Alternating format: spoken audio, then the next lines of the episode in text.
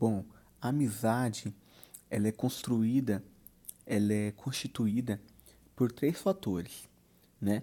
Que é conversa, que é admiração e empatia. São essas três coisas que constroem uma amizade forte. São duas pessoas que conversam bem, duas pessoas que têm algo em comum, que enxergam uma na outra algo em comum que aquilo aproxima elas. E a admiração, porque você é amigo de alguém que você admira. Por isso você é amigo daquela pessoa.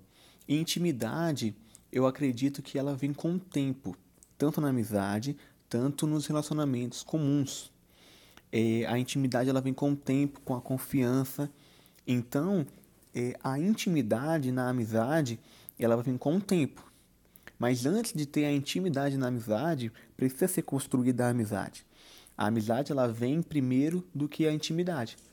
Porque você tem certas brincadeiras, certas coisas que você só fala mesmo para um bom amigo, para um amigo é, de longa data, para um amigo que você é mais próximo, para um melhor amigo e para uma pessoa que você tem uma intimidade maior.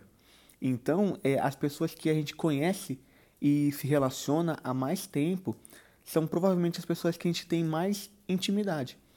Então, a intimidade na amizade, ela vem com o tempo. Ela vem através desses três fatores, construindo primeiramente a amizade, e com o tempo a intimidade vai vir.